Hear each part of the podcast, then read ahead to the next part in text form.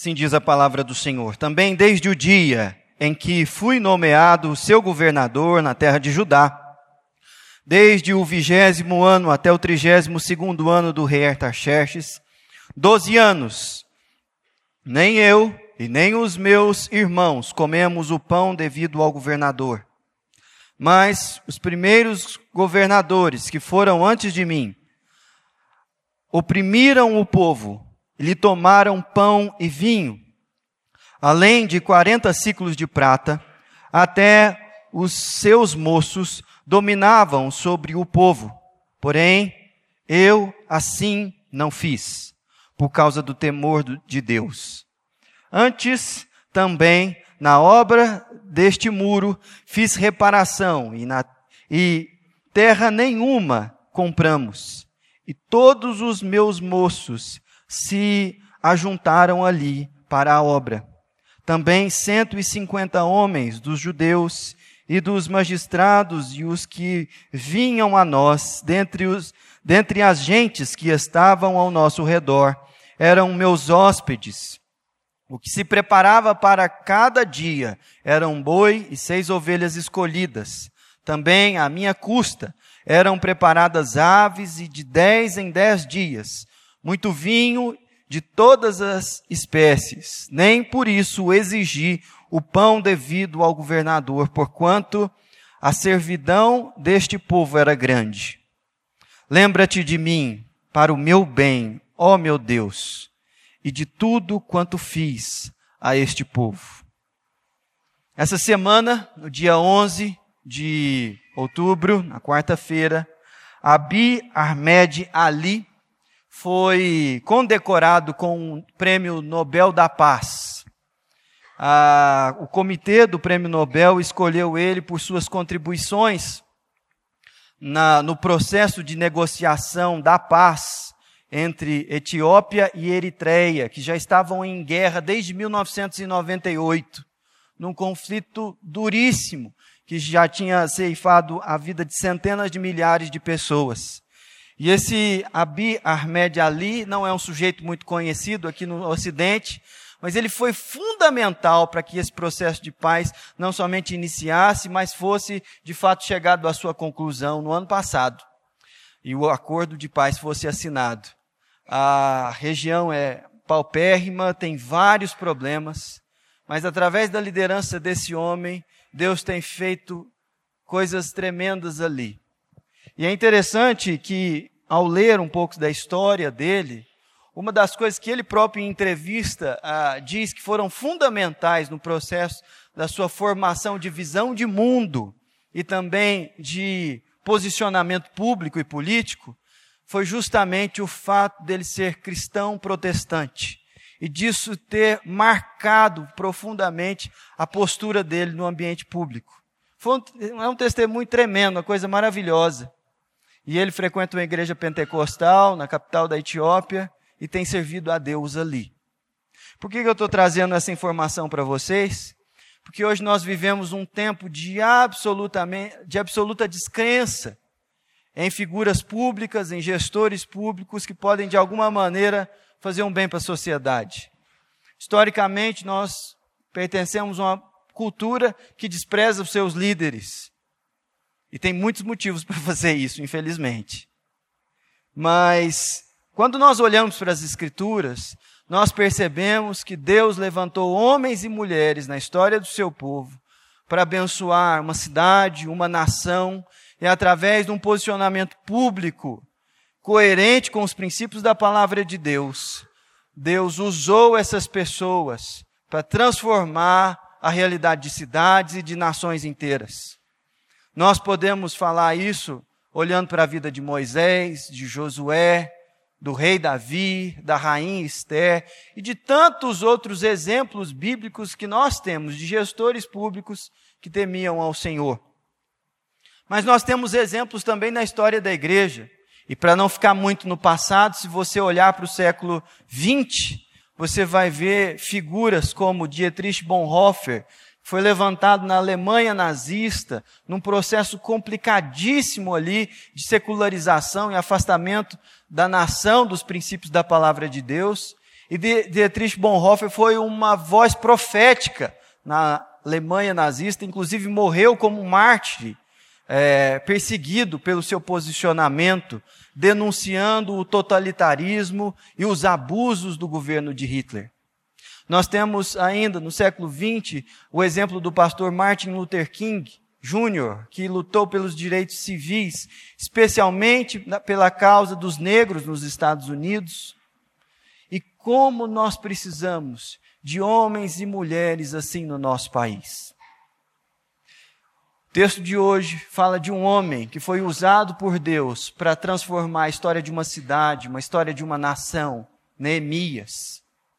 E ele fez isso tomando algumas atitudes muito sérias e por uma, algumas razões que nós precisamos ter no nosso coração. O que eu quero fazer com vocês aqui nos próximos minutos é olhando para o texto que nós acabamos de ler e os textos que se avizinham, ver o que Neemias fez que foi tão significativo para a nação de Israel, como governador de Judá, como gestor de Jerusalém. E por que ele fez isso? Quais foram as razões que moveram o coração de Neemias nesse processo de liderança pública? Por fim, em último passo, nós vamos ver o que, que isso tem a ver conosco hoje, aqui século 21, morando em Anápolis. Primeiro passo, o que de fato, é, como Neemias agiu, o que, que ele fez. Se você olhar o capítulo de número 5, você vai ver que o ministério de Neemias uh, foi muito além de reconstruir os muros e os portões de Jerusalém, o que era sua missão inicial.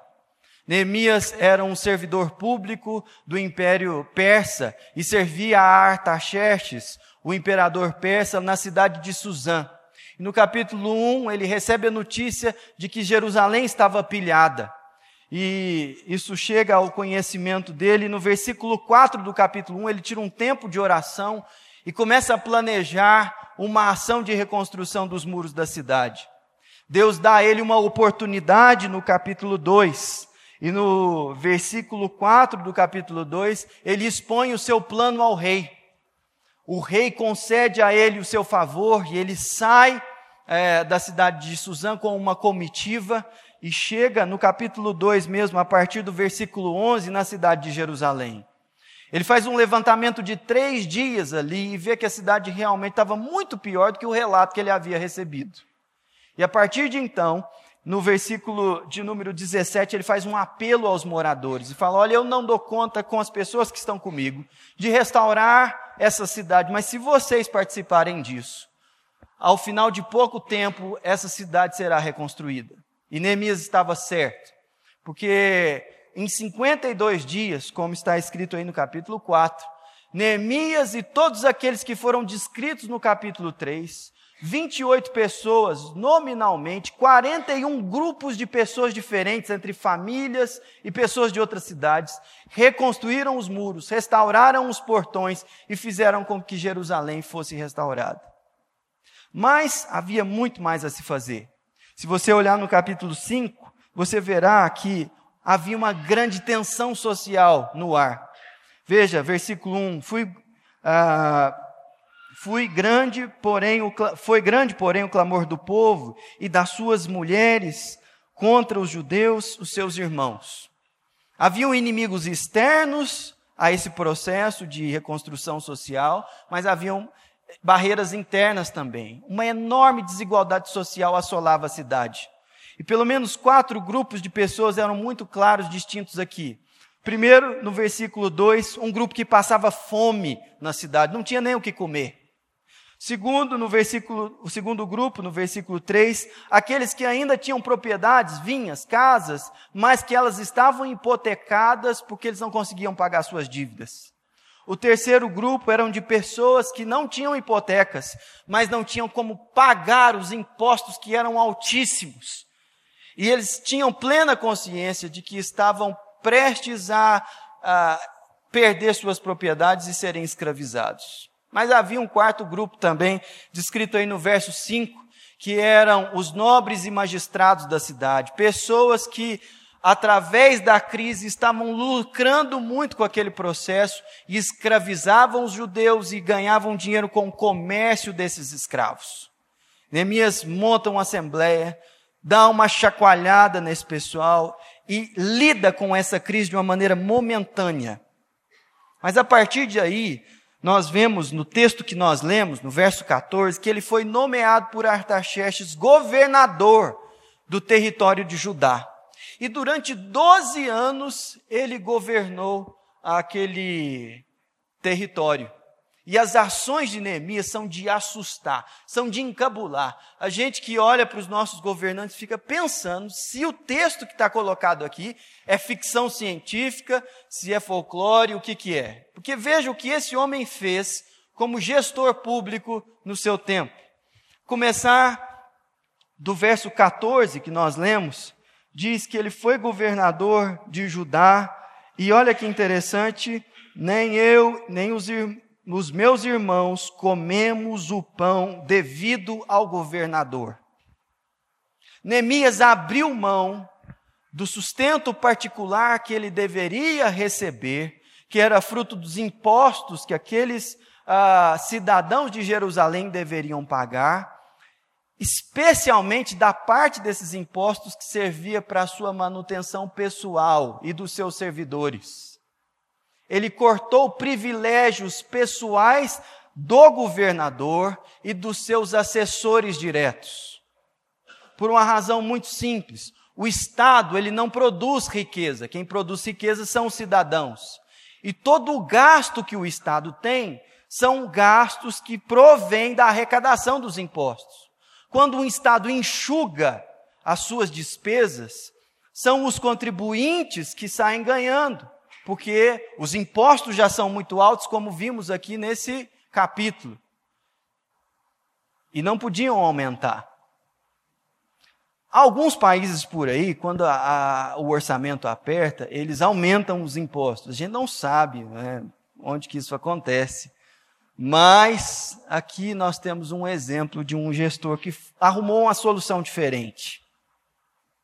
Ele cortou privilégios da classe política e dos servidores públicos. Mas veja que interessante a, a, uma outra atitude que ele tomou, que está aí no verso de número 15. Uh, ah, aliás, no verso 16: Antes também na obra deste muro fiz reparação, e terra nenhuma compramos, e todos os meus moços se ajuntaram ali para a obra. O que, que ele está dizendo?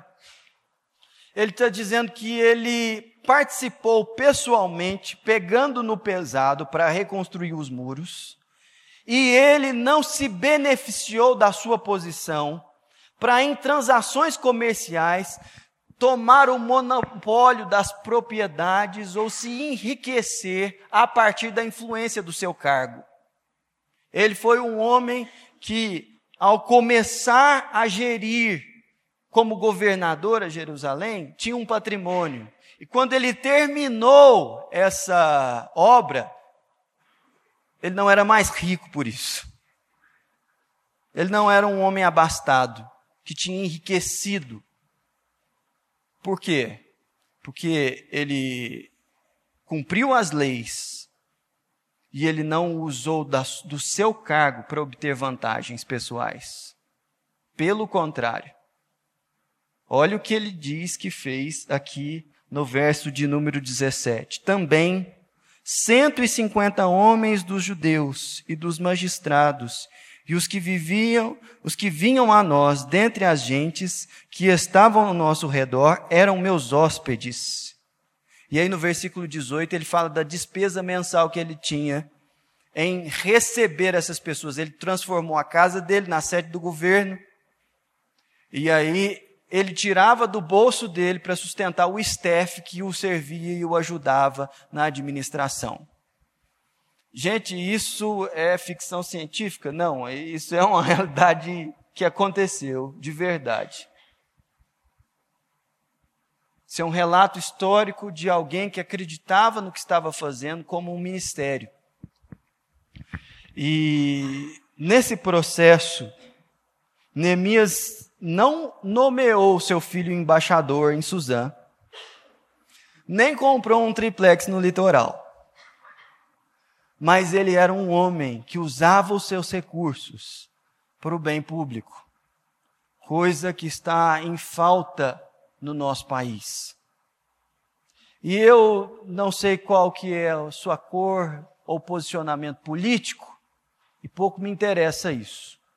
Eu gostaria de chamar a sua atenção para o fato desse homem ter feito coisas extraordinárias que mexeram com uma nação paupérrima, que levou a essa nação a ser um lugar habitável novamente. A grande questão é por que ele fez isso.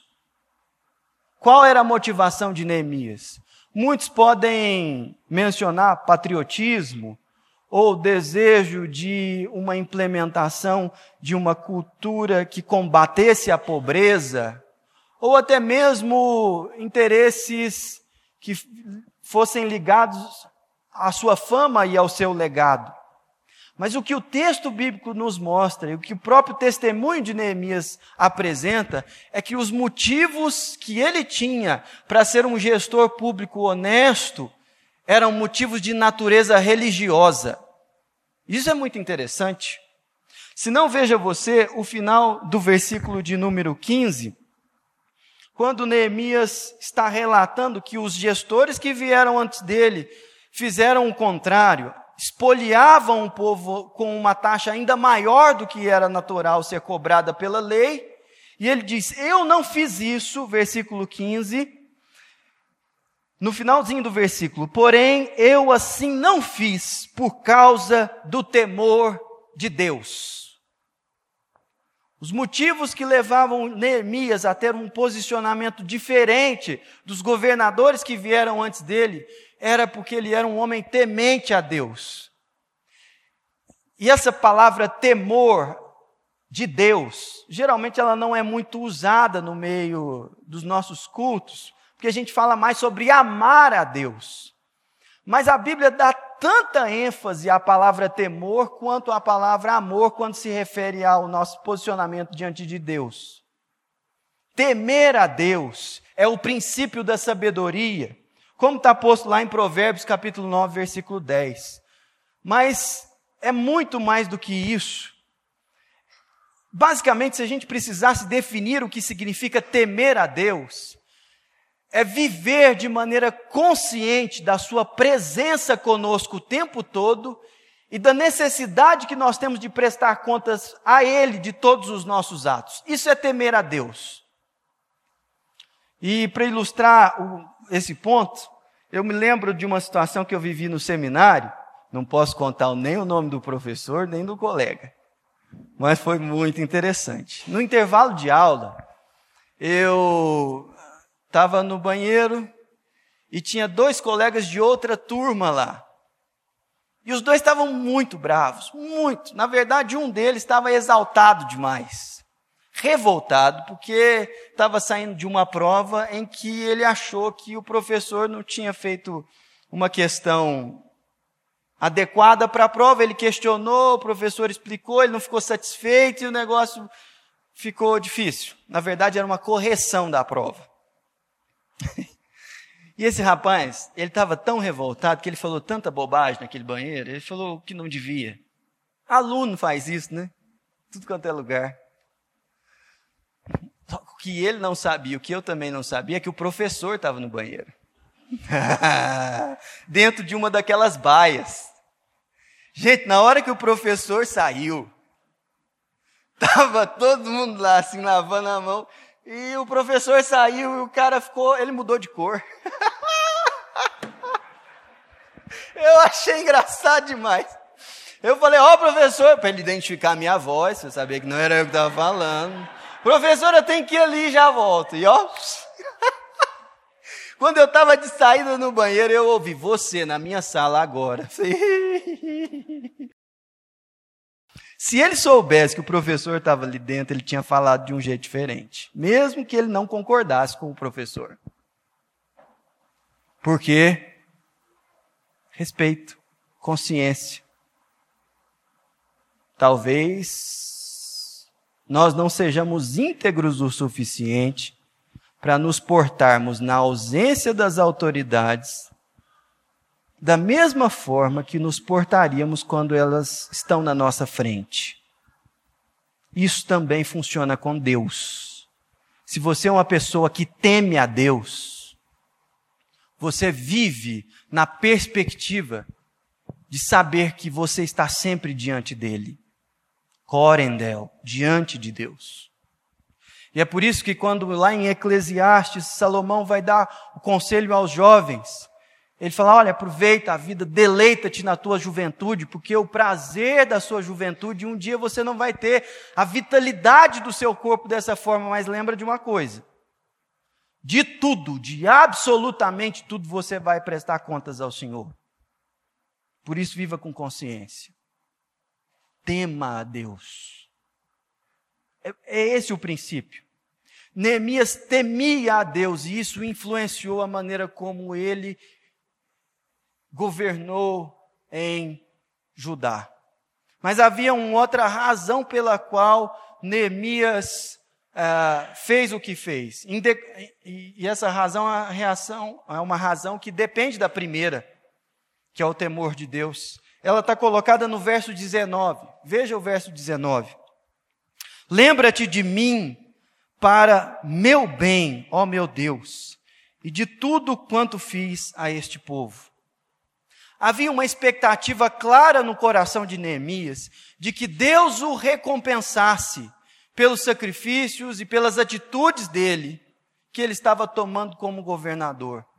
Ele não só entendia que Deus iria prestar, ele deveria prestar contas a Deus do que estava fazendo, como ele esperava que Deus fosse aquele que o recompensava. Há aquela história de um casal de missionários que, depois de décadas no campo missionário, entende que era necessário voltar para os últimos anos, para que nos últimos anos da sua vida eles pudessem é, descansar em casa e ter um tempo com a família. E o coração desses missionários estava numa expectativa muito grande para a chegada especialmente para a chegada na igreja que os havia enviado. E eles imaginavam que a igreja, depois de tantas décadas de serviço deles no campo missionário, tantas pessoas convertidas, de uma igreja plantada onde não havia ainda, eles fossem recebidos com honra, com louvor, com distinção. E, para surpresa deles, ah, ninguém tomou conhecimento que eles estavam de volta, muito embora eles tivessem avisado. A frustração no coração, especialmente daquele homem, foi muita. E a mulher mais sábia, mais ponderada, falou assim: querido, me parece que quando a gente foi chamado para a obra, o Senhor deixou muito claro onde estaria a nossa recompensa. Ela estava fazendo referência, obviamente, a Mateus capítulo 6, versículo 26. Quando Jesus fala: Não acumuleis para vós outros tesouros na terra, onde a ferrugem, a traça, os ladrões corroem, roubam, estragam. Mas ajuntem para vocês tesouros nos céus, onde nenhum desses agentes tem poder. Meus irmãos, o nosso mundo e a nossa recompensa ainda está por vir. E a maneira como nós lidamos com os recursos aqui e agora influencia sim a nossa eternidade. E nós precisamos nos lembrar disso de quando em vez. Porque nós vivemos numa cultura muito consumista, imediatista, que despreza a coisa pública e faz com que o máximo daquilo que você pode experimentar está ligado ao que você pode consumir sozinho. No reino de Deus, não é assim. Nós precisamos de uma mentalidade bíblica para produzir mudanças significativas no nosso país, se é que nós queremos seguir o exemplo de Neemias. Neemias foi um homem que abençoou muito o seu tempo e ele fez isso por razões religiosas. Mas o que, que isso tem a ver com a minha e a sua vida? Já caminhando para o final, eu gostaria de aplicar essa palavra a, um, a grupos diferentes de pessoas que nós temos aqui. E a primeira é, primeiro grupo de pessoas eu queria falar com os servidores públicos, gestores que nós temos como membros da nossa igreja. O livro de Neemias está posto nas Escrituras para que você entenda que a sua função no âmbito público é sim um ministério que Deus te entregou. Se você não entender o seu trabalho dessa forma, você está se relacionando com aquilo que Deus colocou nas suas mãos de uma maneira mundana e antibíblica. Não existe um centímetro desse mundo que não pertença ao nosso Deus. E embora nós experimentemos oposição nesse mundo, Jesus até falou que a gente teria aflições. Ele nos disse para ter bom ânimo, porque ele venceu o mundo. E eu quero desafiar você a encarar o seu serviço no ambiente público como um ministério, porque é assim que Deus enxerga o trabalho que Ele colocou nas suas mãos. Você é um missionário num ambiente hostil aos princípios da palavra de Deus, que funciona por outro sistema, que recompensa outras atitudes, mas você sabe de quem você é servo. Você não é só um servidor público, você é um servo de Deus. E isso deve moldar a sua postura no, no seu ambiente de trabalho. Eu me refiro aqui aos servidores públicos, em especial, pelo potencial de transformação social que o trabalho desses nossos irmãos tem. Mas eu queria também falar com os adolescentes e com os jovens que estão aqui, que estão pensando numa carreira, estão pensando no que Deus tem para a vida de vocês. Vocês já pararam para pensar que Deus pode usar vocês, aí da galeria, ou então mais do fundo aí, como pessoas que vão transformar a história de Anápolis, como pessoas que vão mudar a história do nosso país? Isso pode acontecer através da sua vida, se você for um homem, se você for uma mulher que teme a Deus acima de tudo. Porque os princípios do reino de Deus vão fazer você agir de forma diferente em certos ambientes. Eu vou te dar um exemplo muito concreto. Abra sua Bíblia comigo lá no Evangelho de Marcos, o capítulo 10. Se você, jovem e adolescente, quer ser usado por Deus para transformar o nosso país, uma lição básica você tem que aprender da boca de Jesus e não da minha. Está lá em Marcos capítulo 10, o verso 42. Mas Jesus, chamando-os para junto de si, disse-lhes: chamando quem? Chamando seus discípulos. Em particular, aqueles que estavam lutando para ser primeiro, os primeiros. Sabeis que os que são considerados governadores dos povos, tem-nos sob o seu domínio, e sobre eles os seus maiorais exercem autoridade. Mas entre vós não é assim. Pelo contrário, quem quiser tornar-se grande entre vós, seja esse o que vos sirva. E quem quiser ser o primeiro entre vós, será servo de todos.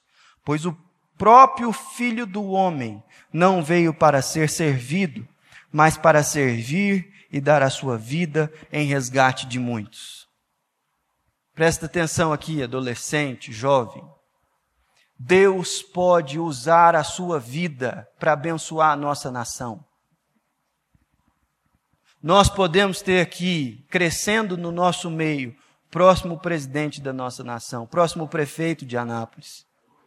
Nós podemos ter aqui juízes, pessoas que combatem a corrupção, pessoas que trabalham no Ministério Público, policiais, professores, que se gastam no seu ofício porque temem a Deus e porque servem ao próximo na consciência de que isso foi o que Deus lhes deu para fazer. Mas você precisa ter um coração servo. se a sua ambição é trocar de celular, se o seu sonho é formar naquela universidade ou fazer aquele curso, você vai me desculpar, mas você ainda está pensando com muita mediocridade. Porque aquilo que Deus pode fazer na sua vida, só o temor seu a Deus pode limitar. E tomara que Deus levante uma geração no nosso meio de pessoas que temem a Deus. Por fim, eu gostaria de falar com você, que está nos visitando aqui, e que, junto com os membros dessa igreja, olha para a situação política e econômica do nosso país e fala assim: está tudo errado. Quando é que vai ser uma coisa diferente? Eu quero me. Não, não, não, não, não. Não, sou eu que sou a solução, nem a nossa igreja em si. Mas antes de qualquer revolução no nosso país, qualquer processo de transformação na nossa nação, que seja de fato benéfico, Deus precisa avivar a obra do Senhor na vida da igreja brasileira. E isso começa com o um encontro real com quem de fato é o Rei dos Reis. Se você está nos visitando aqui hoje, e, junto com qualquer cidadão brasileiro, constata que as coisas não vão bem, saiba que o que rege o sistema político e econômico no nosso país é algo que não é do império da luz, como nós vimos aqui, que Jesus disse, com a disposição para servir, mais um aspecto demoníaco em que Jesus diz que o ladrão vem para matar, roubar e destruir. Mas Jesus diz que ele veio para que nós tenhamos vida e tenhamos em abundância. E o primeiro passo para você experimentar a vida que Deus tem para você é você se render ao governo dele na sua vida. Você já fez isso? Jesus é Rei dos Reis e Senhor dos Senhores. É assim que a Bíblia o apresenta. Mas você teme a Deus. Você vive como quem deve prestar contas a Ele. Um dia, você querendo ou não, isso vai acontecer. E a boa notícia é que Jesus, quando esteve aqui, ele esteve numa realidade, numa posição de servo. E ele se gastou para que eu e você pudéssemos ter acesso a sermos súditos do reino dele. Ele visitou em loco a cidade de Jerusalém e fez uma restauração muito maior do que a de Neemias. Ele restaurou a possibilidade de eu e você sermos justos diante de Deus. E ele fez isso colocando os seus recursos na cruz do Calvário. Jesus não era um homem rico, pelo contrário, mas o que ele tinha, ele entregou, foi o seu corpo. E ele entregou tudo o que ele tinha para que você pudesse receber tudo aquilo que o reino de Deus pode entregar a alguém. Mas isso só vai acontecer se você pessoalmente decidir seguir a Cristo em todos os aspectos da sua vida. E é por isso que essa palavra de Neemias tem a ver com nós hoje. Não só para os servidores públicos ou para os jovens no nosso meio, mas todos aqueles que decidirem ser servos de Cristo e participar do seu reino, hão de receber naquele dia a sua recompensa. Que Deus nos abençoe. Feche os seus olhos. Senhor, nós te louvamos nessa noite, porque o Senhor fez tudo isso por nós. O Senhor é o Rei dos Reis, merece toda a honra e toda a glória. E nós somos o povo, ó Deus, que serve unicamente ao Senhor. Faz isso no nosso coração, Pai. Faz-nos temer a Ti e vivemos, ó Deus, como quem sabe que deve prestar contas. Deus, nós intercedemos pelas autoridades, ó Deus, públicas no nosso país como igreja do Senhor, nós oramos pelo Brasil. Ó Deus, desde os servidores públicos que servem no nosso município, até o presidente da República, Pai, tem misericórdia do Brasil. Levanta, Deus, homens e mulheres que temem ao Senhor, para fazer uma obra, Deus, que honre o Senhor no âmbito da administração do nosso país. Deus, nós oramos pelos jovens da nossa igreja. Deus faz com que o temor do Senhor tome conta do coração dos nossos adolescentes, jovens. Coloca ambições santas, ó Deus, missionárias no coração, ó Deus, desses nossos meninos e meninas. Levanta uma geração, ó Deus, nova para te servir no nosso meio. E Pai, nós queremos interceder por aqueles que estão aqui, que ainda não tomaram a decisão pública de serem seus súditos no teu reino. Deus, que essa noite seja uma noite de salvação nessa igreja, porque só o Senhor é digno da nossa vida, porque o Senhor entregou a, sua no nosso lugar. Que a graça do Senhor Jesus Cristo, o amor de Deus o Pai, a comunhão, as consolações, o poder do Espírito Santo de Deus, sejam sobre nós e sobre todo o povo de Deus espalhado sobre a face da terra. Amém. Amém.